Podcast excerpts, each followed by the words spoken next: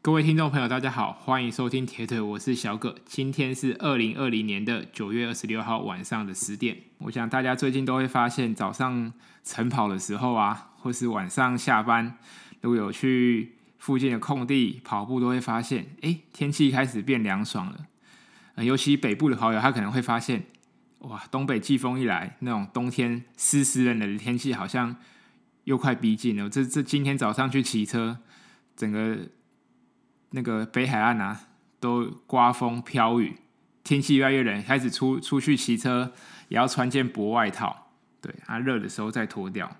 啊，这边跟大家分享一下，就是其实我个人平常如果练习完夏天啊，我会以补充水分为主，就是先不会把衣服换掉，但是像这种冬天天气比较冷的时候，我第一件事情会先。在旁边备着我要换的衣服。我跑完步第一件事情就是把衣服换掉，因为身其实我们身体就算只是轻松跑，呃，身体跑完还是处于会比较虚弱的状态。如果那时候吹风是最容易着凉的时候，所以冬天我的习惯就是会先把要跑的嗯、要换的衣服先放在旁边啊，等结束之后就马上换，换完了我们再进行收操以及补充水分这个动作。好，另外一个就是要跟大家分享一个，就是我自己身边的一个故事啊。这哎，分享故事之前，我先跟大家讲讲一下我我自己的目前所待在的公司，算是在台湾算是一个大公司啊。我们有大公司其实有蛮多呃体制啊，对，需要配合的啊。其中有一个需要配合的，就是每年要做一次体能的测验，对，因为。我们公司很注重我们人力的发展，也很注重我们的健康啊。如果体能不好呢，呃，不太适合待在我们这样的一个公司。哎，没错啊，我就分享一个我身边同事，他其实呃是一个爱抽烟，也有酗酒习惯的一个同事啊。当当然，呃，就算有这个习惯，啊，每年的体能测验还是要通过。在他生活当中，就是唯一跟他有一点点运动关系，大概就是他有跳舞的习惯，因为这也是他的兴趣。啊，大概在六周之前，他跟我说他要九月二十一号那天要测验，我说好好啊，测验那我就带他练习，因为嗯、我在公司内部其实算是体能算还不错的，所以呃，他就想说，哎，找我来看看我能能不能带他，就是通过了。就是，尤其是跑步这一关，你还有其他两项啊，我就是就以跑步为主。然后六周，我想说好，因为其实有舞蹈底子的人，基本上身体柔软度都不差，然后也有一定的肌力，所以给他适当的刺激，我觉得他会向上很快。而且他以前也是，他每年都有跑步，只是他可能每次跑完步啊，那就放松了一年啊，等下下次要测验的时候。那再重新再练习，这样就是每次都是临时抱佛脚哦。这次就抓大概六个礼拜的时间，我就是分配他间歇一些配速跑的练习啊。他我看他从两个六周的第一周，第一周我有帮他做个小小的测验，但是没有跑到三千公尺。我看他跑完两千就已经快不行了。啊，这这六周来，我就是让他在跑步机上做每次我给他的课表。他每次都有做完啊！刚开始前面真的是看起来他很不舒服，他在后面越跑越有信心啊！所以他在九月二十一号当天呢，他三千公尺的成绩是十三分五十啊！以他的年纪的标准是三千公尺要跑十五分，就是我们所谓的五分数。对，所以这个成绩其实表现上还不错。对，他可以跑，等于是我跑跑出我们的四分数的开头。对，那他说他因为通过测验，所以要请我吃饭。啊，我到时候就看他要请我吃什么，我拭目以待。好的，今天我想要分享的是一百零九年的秋季杯。对，我想分享年轻人在运动表现上的一些看法。对，一边因为今天今年的一百零九年的秋季杯公开男子五千公尺，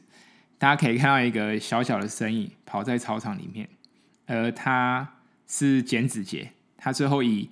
第四名的成绩。总成绩是十五分四十五秒的成绩，成为史上第一位跑进十六分内的国中生。而大家可能对这个数字没有什么概念。这个配速呢，大概一千公尺，就是一公里是三分零九秒的速度下去完成的。如果对这个速度还是没有概念呢，那大家可以想一下，从中山北路的景福门，也就是张荣发基金会前面的那个圆柱，开始跑信义路到台北一零一，大概就这个距离，十五分四十五秒，从景福门跑到台北一零一。我们一般人可能坐公车啊都没那么快，啊，这只是一位国中生哦，国二生，对，所以这是非常不可思议的，对，恭喜他能够打破这个记录。好，首先我先来谈一下他的出生背景。那简子杰呢，他的妈妈大家应该如果在马拉松界，大家都应该都知道许玉芳老师。许芳老师呢是二零零四年有参加我们雅典。奥运马的马拉松选手，而现在徐芳老师同时也是女子万米的纪录保持人，而他的父亲简昭旺呢是仁武高中的田径队教练，而那个简子杰呢就是在仁武高中的国中部，所以等于是说他的爸爸妈妈都是田径出身的，等于是出生在一个田径的家庭里面。对啊，这个其实我就是看，我没有到那天，我没有到现场，但是我是看到，哎，网络上有这个新闻出来，我就稍微 follow 了一下，因为我觉得这个议题蛮适合跟大家谈的，因为我也特别在注意，我就去网络上看了一些那当天比赛的一些照片，好，我发现他他穿的鞋子是那个 GOGO 牌的 Next Percent，对，因为我们大家过去比较知道，就是我们一般在田径场上，我们都是穿钉鞋。因为我们钉鞋那个摩擦力比较大，就是鞋子有钉子嘛。因为那个操场的 PU 跑道跟那个钉鞋，如果钉鞋直接插进那个跑道中，就是可以增加那个摩擦力，就是可以产生更多推蹬的力量。就想象，如果我们是今天跑在那个滑溜冰的场地，呃，这样子等于摩摩擦力就是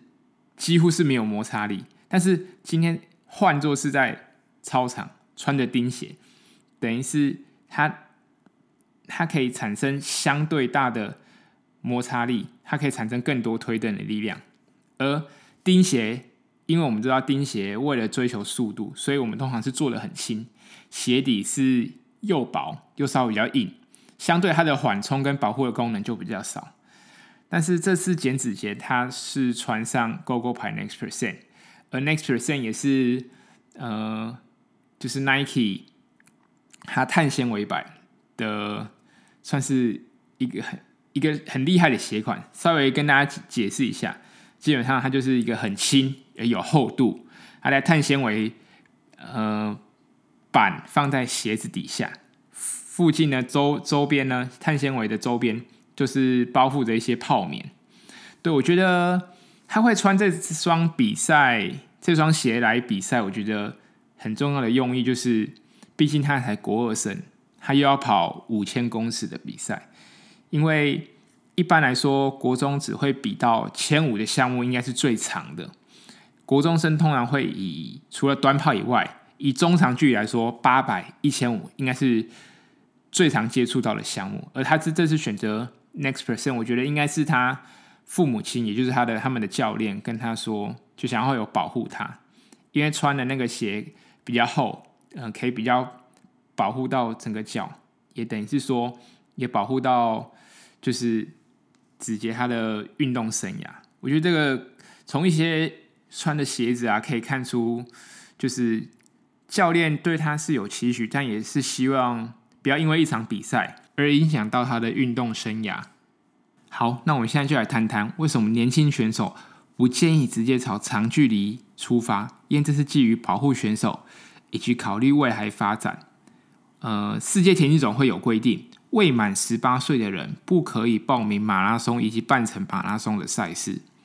而在台湾有办过那个世界大学运动会，而世界大学运动会呢，只有半程马拉松的这个距离，没有全马这个项目来做出来的一些规范。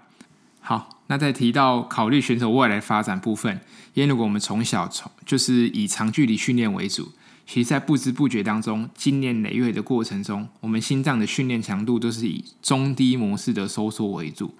少了更多的刺激。所以我们可以看到，在国中以下都是以八百、一千五为主，而到了高中呢，可能以五千、一万；到了大学以半马，而甚至很多呃厉害的马拉松选手，我们都可以看到，他也是从万米，从田径场，像 Mofara 他也是从哎田径场五千、一万，哎他觉得他身体可能嗯强。在田径场上的强度可能跟不上，他就会往马拉松界发展，所以这也是从短距离到长距离这是 OK 的，但是要要让一个马拉松选手呃训练到成为一个一百公尺、两百公尺、四百公尺的选手，可能就是有难度的。好，那接着我们就来讨论到这个原来国中五千公尺的纪录保持人关元顺，呃，他有史上最强国中生的美名之称，呃，我过去我其实我也不认识这位选手，呃，我是在看到就是简子杰跑出这样的成绩之后，我就去做了一些功课，然后我是在长跑竞技网看到，哎，这篇报道写得非常详细，来跟大家分享一下。哦，他这这个选手其实过程是曲折离奇啊，但是为什么他有这样最强国中生之称呢？其实他国中一千五百公尺的时候。就跑出史上最快成绩四分零四秒，直到去年哦，才被光荣国中的 SAS 给打破。而关元顺呢，也是台湾史上第一位在高二的这个年纪呢，就在一千五百公尺中跑出四分钟以内的成绩。然后他高中毕业，一九八二年的时候一月，因为一场车祸导致他锁骨断裂，啊，右膝的韧带也断裂，从此就离开田径圈。然后也没有上大学发展，中间经历了两次手术。他到了二十二岁，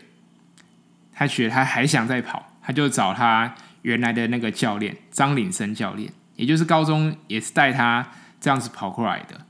他他他就想说，他想要再复出。结果他在二十二岁的隔年，他参加加参加了亚洲 U 二十的田径锦标赛。他再次把一千五百公尺的成绩跑进四分以内。在退伍之后呢，他进到了公司，然后公司老板就赞助他到日本训练。他那时候就是以中距中长距离为主，所以他那时候将五千公尺的成绩提升到十四分四十二秒，是当时史上第四快的成绩。然后在一九九五年。也就是他三十二岁的时候，他参加那个曾文水库马拉松，但是他在四十一公里的时候又发生了车祸，他被机车追撞，他除了失去金牌，也失去奥运资格，因为他那时候资格好像要跑进两小时二十四分，因为车祸，所以就没有达成这个成绩，而从此他其实也就没有再跑过奥运，但是他这次的车祸他也不气馁。他在一九九六年的区运会，也就是现在全国运动会的前身。而在他生涯当中，他在全国运动会有拿下一千五、五千、一万以及马拉松项目的名次。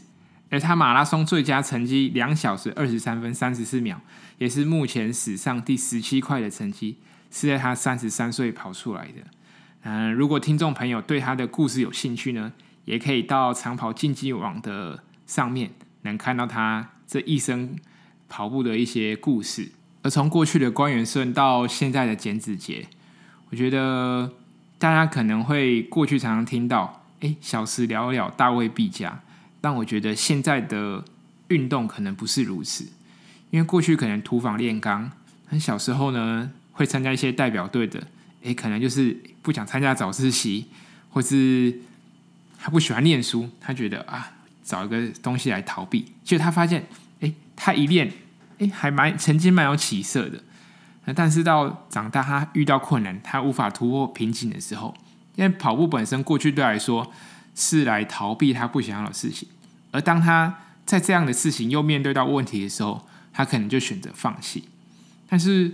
嗯、其实小时了了，大未必加。不限于用在每一个人，因为其实过去缺少比较多科学化的训练，但是现在有。你从小开始练，我觉得你只要懂得恢复，甚至把一些重量训练、肌力训练的东西放在一些年轻选手的身上，或许能得到更多不一样的刺激。就像今年刚结束的环法比赛冠军 Tadej Pogačar 才二十一岁，我们就可以知道，其实年轻选手要出人头地，其实如果经过好的教育、好的训练，其实是有可能的。而我我觉得在过程当中，我觉得热情才是。从关元顺的故事当中，我们可以发现，他两次车祸，一次的车祸将他身体几乎让他没办法继续走田径这条路；第二次的车祸让他错失了奥运这个机会。但是他自己的最佳马拉松的成绩，却是在第二次车祸的隔年跑出来的，我觉得这是相当不容易。所以我觉得热情才是一个选手最重要的出发点。虽然我现在不是选手，但是爱跟喜欢有什么不一样？喜欢就是我今天想跑步呢，我就出去跑；今天心情好呢，我就出去跑。诶，今天看到外面下雨天啊，算了，今天休息一天吧，啊就不跑。爱就像爸爸妈妈对小孩一样。呃，不论这个小孩犯了什么错，呃，在学校功课不好也好，在学校跟同学打架也好，他回到家的时候，他终究是你的小孩，对他的不好，对他的缺点，你都能有所包容，这就是爱。换到跑步来说，今天外面天气不好，没关系，你鼻子摸摸了就认了吧，天气本来就有好有坏。今天受伤了。你就好好休息，因为你知道这是必然会发生的事情。不论我们可能再多的注意，难免还是会受伤。所以你能够克服一切你不喜欢，能面对你讨厌的事情，然后继续朝着你想做的事情做下去。我觉得这就是爱一件事情的表现。而最后想提到有关于。简子杰他在受访时候让我很印象深刻的就是他的，他告诉那个记者，他说他父母告诉他，除了跑步之外，最重要是维持在校的成绩。这就让我想到那个一部电影《卡特教头》，而这个电影呢，主要在讲述说一个学校的篮球队因为过去的成绩不太好，他们就聘请了卡特教练，而这个卡特教练在他们。呃，到达第一天就跟他们签合约说，你们除了练球以外，最重要的就是要保持你们在校的成绩。如果你们没有保持在校成绩，只要有一个人诶不合格，那就是停止练球。而过程当中，教练跟学生都有冲突。最后，在他们比赛的他达到十四连胜的时候，就是有一个球员。他因为课业成绩没有达到卡特教头的标准，所以他禁止了整个球队的参加，然后让当时的家长非常的不开心。但是最后，这群原本不接受卡特教头的学生，在跟他相处的过程中，慢慢的接受他的观念。所以他们当那有一位学生他成绩没有达标的时候，他们并没有选择抱怨，他们选择。把椅子、书桌椅搬到篮球场，在里面读书，因为他们渐渐了解，就是他们教练所有的观念、教育是对他们有帮助的，而教练也知道，在当时只有把书念好，在接受良好的教育，就能拥有一个充满无限可能和能选择的未来。我说指在当时，在现在呢？嗯，我还是打个问号。但是跑步能不能当饭吃？我觉得这也是可以拿出来讨论一下的。尤其是在台湾，因为台湾的大环境其实不像国外。其实不论是跑步也好，嗯，其他运动项目也好，而我们就在电视中比较常看到的是职业棒球或是职业篮球。像跑步这种耐力运动来说，台湾很难像日本实业队一样，呃，日本的实业队就是有点像，呃，就是职业球队的概念，就是他会吸收那些大学跑步很强的选手，哎，进来，我就让你练习，然后也让你有一份工作，并不会因为练习而没有办法养家活口。所以，就算不拿日本来比好了，其实全世界的耐力运动员赚的钱，其实跟 NBA 啊，或是美国直篮、